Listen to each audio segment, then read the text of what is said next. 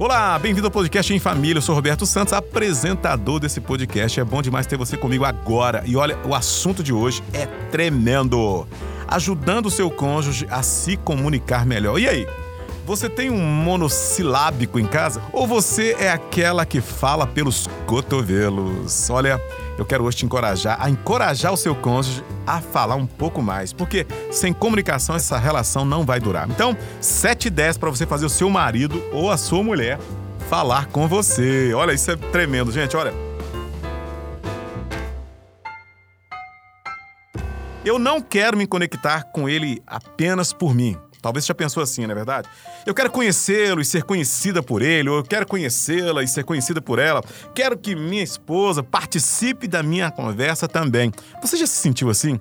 Alguns cônjuges certamente estão sentindo exatamente isso agora. Eu gostaria tanto, tanto, tanto que ela me ouvisse, que ela me compreendesse, que ela se conectasse comigo. Pois é, vai então algumas dicas para você se conectar e levar essa pessoa a se conectar com você também. Talvez seu marido, sua esposa seja um introvertido que você a ama, certamente, não é verdade? Já você é uma super extrovertida, um super extrovertido, você é uma pessoa amável, você é sociável, comunicativa, você fala à torta e à direita, não é verdade? Parabéns para você! Agora imagine se o seu parceiro fosse assim. Meu Deus, vocês não se tolerariam. É isso mesmo. Alguém tem que falar menos, né? Para escutar o outro um pouco mais. Então você pensa, puxa, seria tão maravilhoso se ele falasse um pouco mais comigo. Seria tão interessante se ela interagisse e não me deixasse falando sozinho, não é verdade? Talvez você se sentiria outra pessoa, mais amável, mais aceita, mas a realidade é que você está casada com essa pessoa. Mas isso pode mudar com as dicas que eu vou passar agora para você no nome de Cristo Jesus. Primeira dica: fale menos. E aí? É isso aí. Se você quer que o outro fale, você precisa falar menos. É, de repente você fala demais, você fala por dois, por três, por quatro, e de repente o outro fala assim: ah, por que, que eu vou falar? Se essa pessoa que convive comigo fala pelos cotovelos. Então, dentro dessa primeira dica, interromper ou intervir até mesmo aquilo que o outro está tentando falar certamente vai dificultar ainda mais. Então você precisa falar menos. Avalie se você está falando demais, se você é prolixo ou prolixo, se você fala na hora imprópria, de repente você vai gerar desânimo no seu parceiro. Segunda dica então para você: comunique-se mais próximo da linguagem do outro.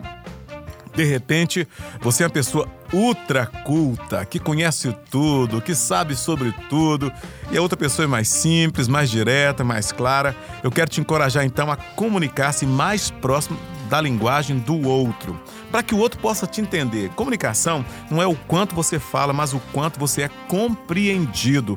Então, é, talvez baixar um pouquinho essa cultura na fala para que o outro te compreenda pode ajudar e levar o outro também a falar um pouco mais com você. Outra dica para você infalível: quer levar a pessoa a conversar um pouco mais, seu marido, sua mulher? Peça permissão, então, para poder fazer intervenções. De repente, o outro tá lá com muito esforço, suando para conversar um pouquinho com você e você chega assim com a voadora no peito dela. Já pensou? Ela vai se calar para sempre. Ou então você é aquela pessoa que gosta de fazer juízo. Por exemplo, eu, no seu lugar, jamais faria isso. Ou então, o que é que você estava fazendo para que aquela pessoa falasse dessa maneira com você? Isso chama juízo. Que dica, então, para que o outro fale mais? Peça permissão para você fazer intervenções ou para você entrar na conversa. Pois é. Caso contrário, você não vai estimular o seu parceiro a conversar mais com você. Mas se você quer que ela converse mais, então você precisa pedir licença e permissão. Quarta dica para você então. Encontre o seu ritmo. É isso aí, olha. De repente você tem um ritmo assim meio que 2.0, 4.0, seu parceiro é 0.2. Então, qual é o ritmo que você vai ter que colocar aí, ou, ou qual a rotação que você vai ter que colocar aí nessa fala? Encontre o seu ritmo para que o outro possa também interagir com você. Isso é muito importante, fundamental. Isso é estar sensível à necessidade do outro. E isso certamente vai ajudar vocês a caminharem um pouco mais no nome de Cristo Jesus. Não mantenha o seu ritmo só atente para o ritmo do outro e encontre um ritmo para que vocês possam conversar quando vocês precisarem, é claro. Né? Quinta dica para você, olha só. Faça perguntas que convidem o outro a falar. Gente, existem perguntas que silenciam. Existem colocações que silenciam, mas existem colocações e perguntas que estimulam o outro a falar. Use essas habilidades especiais para que o outro possa falar no nome de Cristo Jesus. Por exemplo, é, o que você entendeu disso que eu acabei de falar para você? Então, é, explique para mim como é que você entendeu. Tá muito claro para você o que eu acabei de falar? O que você gostaria de falar? São perguntas essenciais. Como foi isso para você? O que você tem medo que aconteça? O que você espera que aconteça? O que você gostaria que eu fizesse? O que você gostaria que acontecesse? Isso foi intenso para você? Isso te machucou? Te magoou? O que você tem medo que esqueça? Não, tantas perguntas, hein? O que você espera que aconteça, por exemplo? Ou então, o que você gostaria que acontecesse? É, é isso mesmo, tá vendo? Perguntas aí que você pode, pode fazer pro seu parceiro para que ele possa responder e nas respostas ele vai estar tá falando com você. É isso mesmo, faça perguntas interessantes, intrigantes, importantes e especiais pro seu parceiro no nome de Cristo Jesus. Mais uma dica para você: esteja segura, esteja seguro. Por quê? Isso é fundamental. De repente você tem um conteúdo assim tremendo para dividir e o outro não está preparado para ouvir e muito menos para falar. Você não tem que provar nada para si mesmo e muito menos para o outro. Então esteja seguro, esteja seguro. Você pode se esforçar sim, mas sem forçar. Esforçar, mas sem forçar levando o outro a te ouvir, levando o outro a participar, levando o outro a interagir, levando o outro a conversar. Isso é muito bom. E olha, como eu disse na primeira dica, às vezes o silêncio pode levar o outro também a falar. Isso é fundamental. Eu quero então que você entenda a sétima dica para você. Comunique seu desejo de conversar e não de controlar. Isso é fundamental. Existem pessoas que elas, ao iniciar uma conversa, elas querem conduzir a conversa, controlar a conversa, convencer o outro e controlar o outro. Comunique-se de tal maneira que você manifeste um desejo apenas de comunicar e nunca de controlar o outro. Se você tem tentado controlar seu parceiro, eu quero dizer para você que esta vai ser uma tentativa que vai frustrar ah, vai decepcioná-lo, aliás, quanto à iniciativa da conversa do outro. Então, não querer controlar ninguém, muito menos seu marido, sua mulher, seu namorado, seu namorado, muito menos seus filhos. Comunique para que o outro possa comunicar, porque a comunicação vai levá-los a um lugar melhor, a uma situação melhor. E a comunicação é um dos ingredientes para a solução de problemas nos relacionamentos. E aí? Eu quero conduzir agora você a uma ação não basta você ouvir esse podcast, mas eu gostaria que você tentasse comunicar hoje com sua mulher, com seu marido, com seu vizinho, com sua vizinha, com seu namorado, sua namorada, no nome de Cristo Jesus.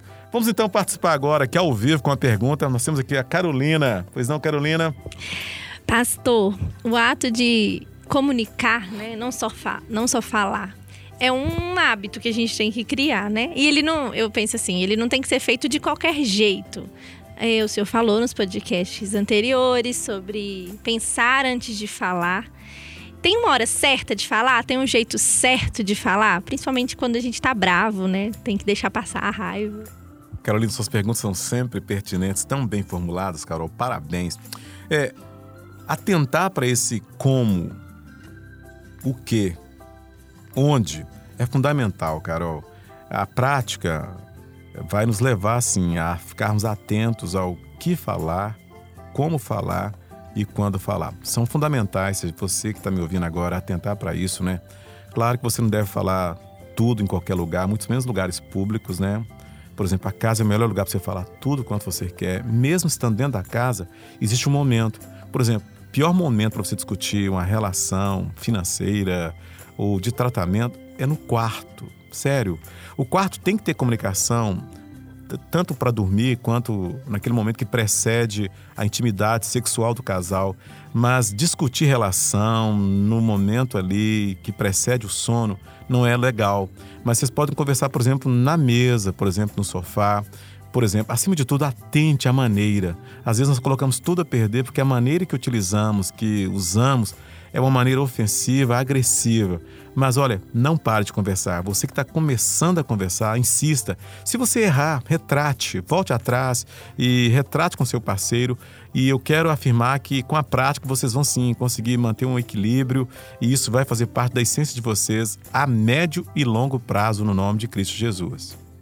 Isso aí? Isso aí? É isso aí. Alô? Então tá bom, deixa eu só pegar um negócio ali. Pega o negócio lá, Pedro. Eu tenho um comentário a fazer. Mata ácaro e faz o comentário. Eu tenho um comentário a sou total explosivo.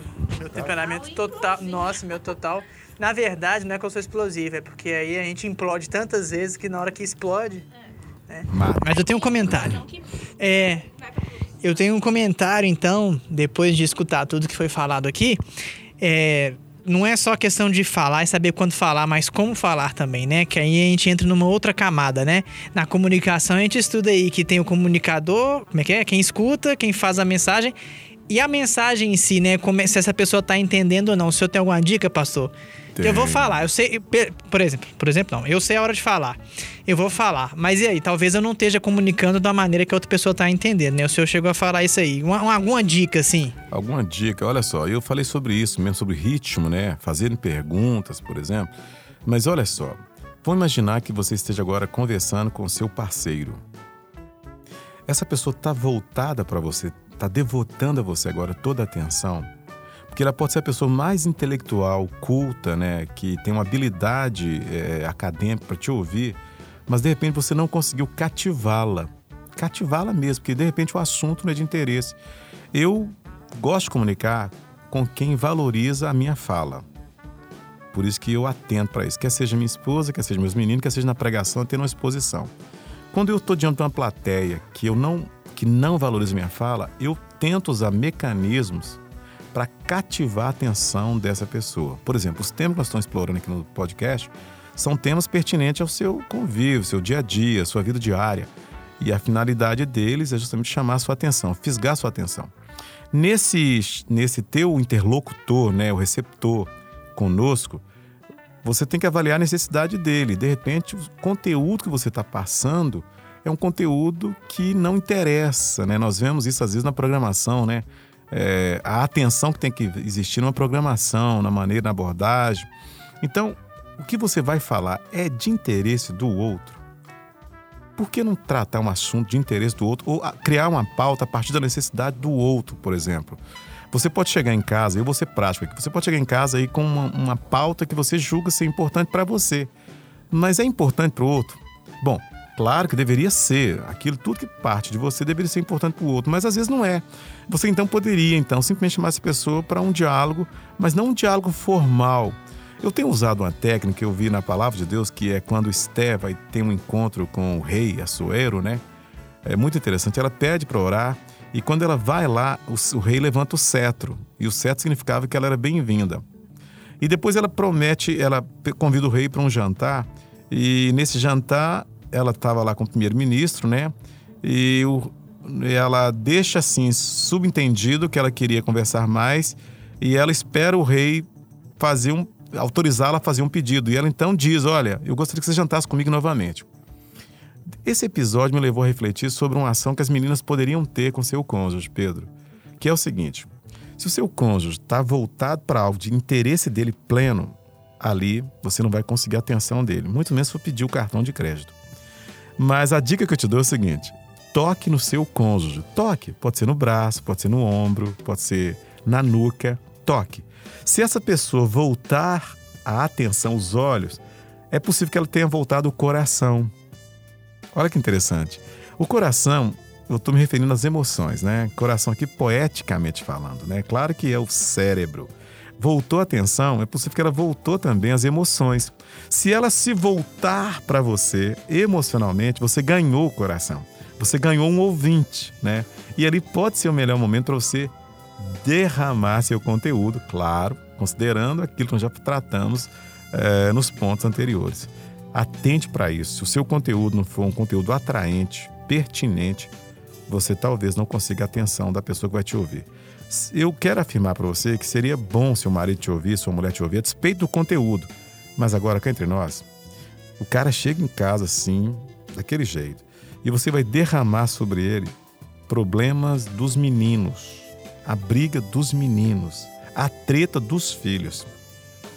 Olha, eu acho que você tem condições de resolver esse negócio em casa e surpreendê-lo com uma notícia melhor. Bem, o fogo pegou aqui hoje e nem precisei chamar os bombeiros, eu apaguei. Graças. Esse homem vai ficar orgulhoso demais de você, né?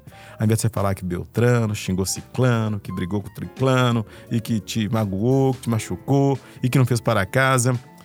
Você tá entendendo, né? Se você não entender, escreva para nós, que eu quero falar no privado com você agora, no nome de Jesus. Deus te abençoe e até o nosso próximo encontro. Esse podcast é uma realização da Oitava Igreja Presbiteriana de Belo Horizonte, sob a coordenação de Wellington Rodrigues, produção de Ana Carolina Vitorino, apresentação Roberto Santos, edição e finalização Pedro Henriques.